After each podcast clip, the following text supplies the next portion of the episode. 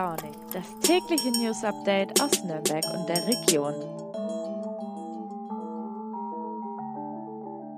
Guten Morgen, liebe Leute, und willkommen zu Früh und Launig an diesem Dienstag, den 23. November. Falls ihr gerade noch sehr müde seid und eigentlich gar keine Lust habt, die Kaffeetasse abzusetzen und hinaus in den grauen November zu gehen, dann wäre jetzt ein guter Moment, um mal einen Blick nach Japan zu werfen. Dort wird heute nämlich der Tag des Dankes für die Arbeit gefeiert. Und damit meine ich jetzt nicht, dass ihr jetzt dankbar sein müsst, dass ihr Arbeit habt und dafür aus dem Haus gehen müsst, vielleicht sogar genug Arbeit, dass euer Schreibtisch und Terminkalender überquellen. Vielmehr dankt man am 23. November dafür, dass Menschen ihre Arbeit machen, dass Polizisten für Sicherheit sorgen, Ärzte und Sanitäter Leben retten oder Erzieher sich um unsere Kinder kümmern. Und wer weiß, wenn ihr heute euren Lieblingskollegen ein herzliches Danke sagt, vielleicht bekommt ihr ja sogar eins zurück und dann wird das Aufstehen morgen schon ein bisschen bisschen lohnenswerter. Wenn nicht, dann schafft es hoffentlich schon der Podcast. Heute habe ich eine bunte Themenmischung für euch. Erst etwas für Hundeliebhaber oder vielleicht auch Hundephobiker, das bleibt euch überlassen zu bewerten. Anschließend gibt es ein Update zum Opernhaus und zum Schluss sprechen wir noch mit dem neu gegründeten Forum 1.5 Mittelfranken, das es sich zum Ziel gesetzt hat, die Klimawende auch hier in Franken zu schaffen. Nach der Werbung hört ihr mehr. Die Schnäppchenjagd bei Freenet ist eröffnet. Ich hab euch zur Black Week sowas krasses vor die Flinte gelockt. Da will man sich einen Screenshot von der Rechnung als Trophäe an die Wand hängen. Das Samsung Galaxy S21 5G. Ab nur einem Euro mit mindestens 200 Euro Tauschprämie. Bei Mobilcom Dibitel. Und bevor jetzt alle davon Wind bekommen, schießt euch den Deal jetzt auf freenetdigital.de.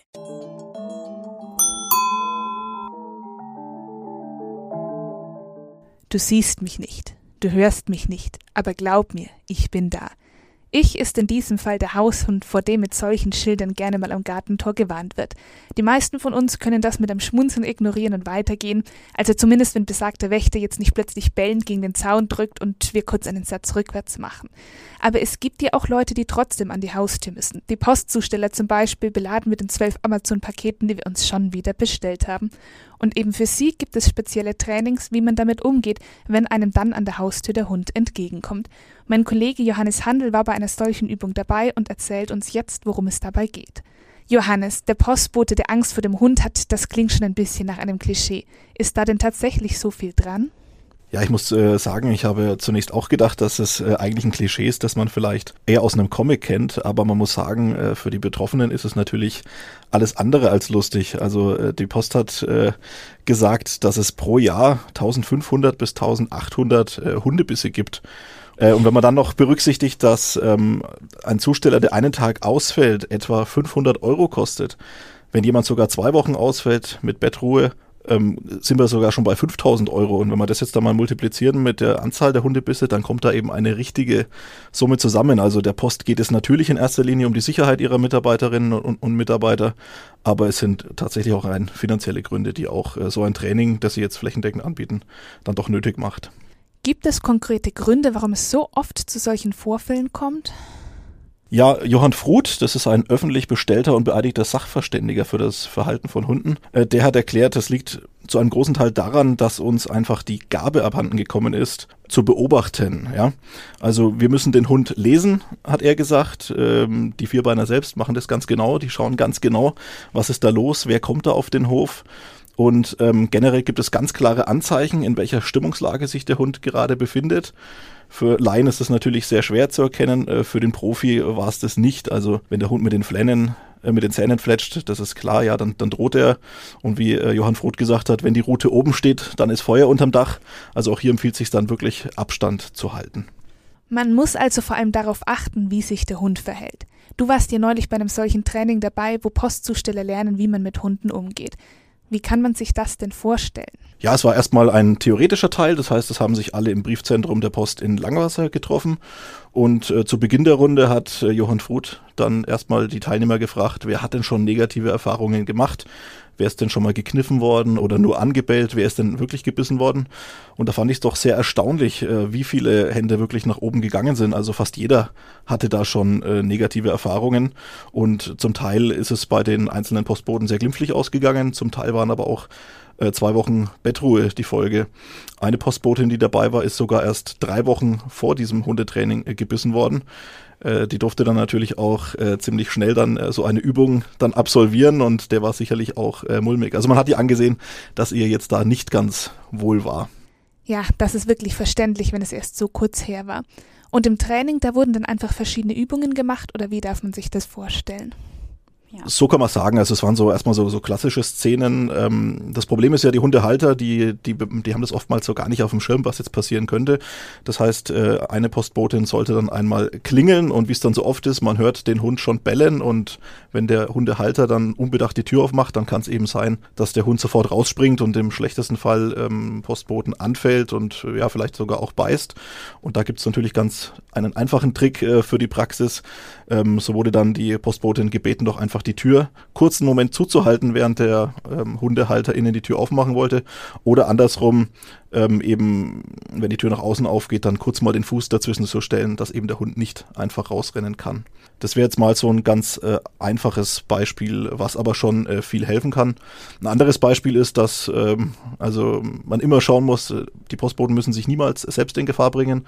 Und ich denke, viele erleben auch täglich die Situation, dass ein Hundehalter noch gerade telefoniert oder am Handy ist und den Hund so gar nicht im Blick hat. Und äh, da kann man dann auch durchaus erstmal abwarten oder sagen, wir stellen das Paket hier mal ab, aber da muss dann niemand hingehen und sich dann wirklich selbst in Gefahr bringen. Das ist dann vermutlich auch der wichtigste Rat. Im Zweifel lieber vorsichtig sein und sich eben nicht in Gefahr bringen. Absolut. Ähm, der Kursleiter hat auch gesagt, wenn die Sache wirklich vor Gericht landet, dann ist es in nahezu 100 Prozent der Fällen äh, immer zulasten des, des Hundehalters. Also ähm, ein Biss ist eine Straftat und da gibt es auch nicht viel rum zu diskutieren. Ja, vielen Dank, lieber Johannes. Natürlich, das könnte man an der Stelle noch sagen, sollten nicht nur die Postmitarbeiter lernen, wie man mit Hunden umgeht, auch die Hundebesitzer sind da in der Pflicht. Sie sollten ihr Tier gut kennen, sollten es im Auge behalten und immer beruhigen, wenn es dann eben mal an der Tür klingelt. Früh und launig. Das Update.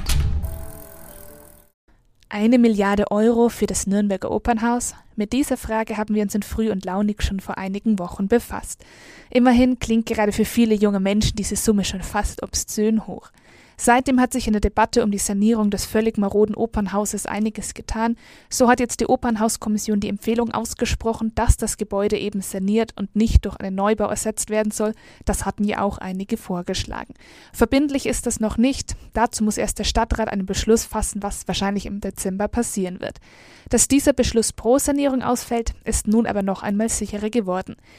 Es gibt jetzt nämlich eine erste detaillierte Kostenschätzung und die geht statt von einer Milliarde Euro nur noch von gut 500 Millionen Euro an Kosten aus. Davon sind etwa 385 Millionen Euro für die tatsächliche Sanierung geplant. Berechnet wurde das anhand eines Vergleichs mit der auch erst kürzlich sanierten Oper Unter den Linden in Berlin. Dazu kommen dann 130 Millionen Euro für eine Ausweichsspielstätte und noch etwas Geld für die Verschönerung der Außenanlagen am Richard-Wagner-Platz.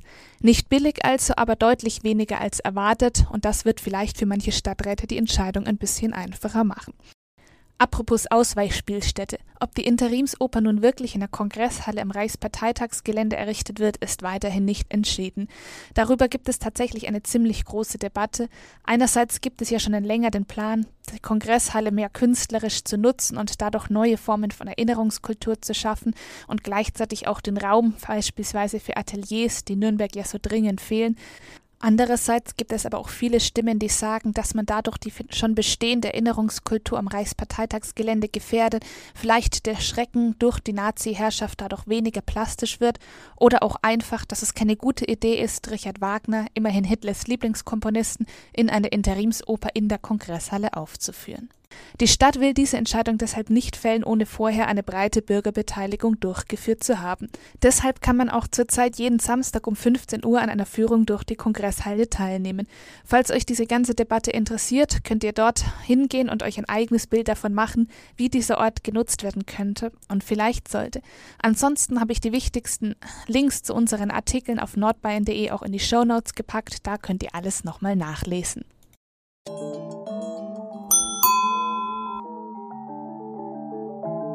Vor etwa einer Woche ging die Klimakonferenz in Glasgow mit einem doch eher durchwachsenen Ergebnis zu Ende. Viele Wissenschaftler, Aktivisten und Vertreter der am stärksten betroffenen kleinen Inselstaaten haben danach die Befürchtung geäußert, dass es so kaum mehr möglich ist, die Klimaerwärmung auf 1,5 Grad zu begrenzen. Aufgeben gilt nicht, lautet dennoch die Devise. Selbst wenn es am Ende nicht ganz für die vielbeschworene Marke reicht, jedes Zehntel Grad Erwärmung darüber hinaus, das verhindert wird, hilft. Wenn manche Regierungen noch zögerlich handeln, versuchen dann andere Akteure umso mehr im Kleinen die Trendwende zu schaffen. So zum Beispiel das Forum 1.5 Mittelfranken, das sich kürzlich in Erlangen gegründet hat. Gemeinsam wollen die Mitglieder bei uns in der Region nicht nur den Klimaschutz voranbringen, sondern gleichzeitig auch noch die 17 Nachhaltigkeitsziele der Vereinten Nationen. Barbara Cunningham vom Forum 1.5 erklärt, worum es ihr und den Mitstreitern geht. Wofür steht denn das Forum? Das Forum 1.5 Mittelfranken ist eine, ein Zusammenschluss oder eine Plattform für Akteure aus vier Sektoren der Gesellschaft, nämlich der Zivilgesellschaft, der Politik, der Wirtschaft und der Wissenschaft, die äh, sozusagen sich gemeinsam dort auf dieser Plattform treffen wollen, sich austauschen wollen und zwar neutral und überparteilich mit dem Ziel, die Probleme, die wir haben in Sachen Klimaschutz, in Sachen Ressourcenschutz, in Sachen SDGs gemeinsam zu lösen, gemeinsame Lösungsansätze zu finden und wie gesagt halt überparteilich und ähm, neutral. Das Forum bezieht sich ja explizit auf die Region Mittelfranken. Wo stehen wir denn in der Region in Sachen Klimaschutz und wo müssen wir noch hin? Ähm, also in Sachen Klimaschutz, denke ich, stehen wir hier auch nicht besser als andere Regionen. Es gibt viele äh, Player, die hier unterwegs sind in Sachen Energie, aber letzten Endes, wenn ich jetzt zum Beispiel das Beispiel Erlangen nehme, der, der Eigenstrom, also der, der grüne Strom, der dort äh, produziert wird, ist gerade mal bei 5 Prozent und das ist weit unter dem äh, Bundesdurchschnitt. Also wir müssen noch ganz viel mehr ausbauen und äh, wie gesagt gemeinsam vorankommen kommen und schauen, dass wir auch äh, in Sachen dieses Budgetansatzes, den wir haben, wie viel CO2 dürfen wir überhaupt noch ausstoßen, ist es sinnvoll, dass wir hier weiterhin mit Gas äh, die, die Nahwärmenetze betreiben, dass wir sozusagen gemeinsam andere Lösungen finden für das, was hier ansteht. Ja, vielen Dank für die Einschätzung. Man sieht, in der Klimadebatte geht es langsam voran. Auch die Metropolregion Nürnberg mit ihren vielen beteiligten Kommunen hat nun beispielsweise ein Strategiepapier veröffentlicht, wie wir bis 2045 tatsächlich klimaneutral werden könnten. Falls ihr dazu mehr wissen wollt, schaut in den kommenden Tagen auf nordbayern.de. Mein Kollege Max Söllner, den ihr ja auch schon aus dem Podcast kennt, schreibt dazu gerade ausführlich. Und damit sind wir auch schon wieder am Ende von Früh und Launig angekommen. Jetzt heißt es wieder runter mit dem Rest Kaffee und raus ins Leben. Wir hören uns morgen früh wieder. Bis dahin, habt einen guten Tag, eure Jana.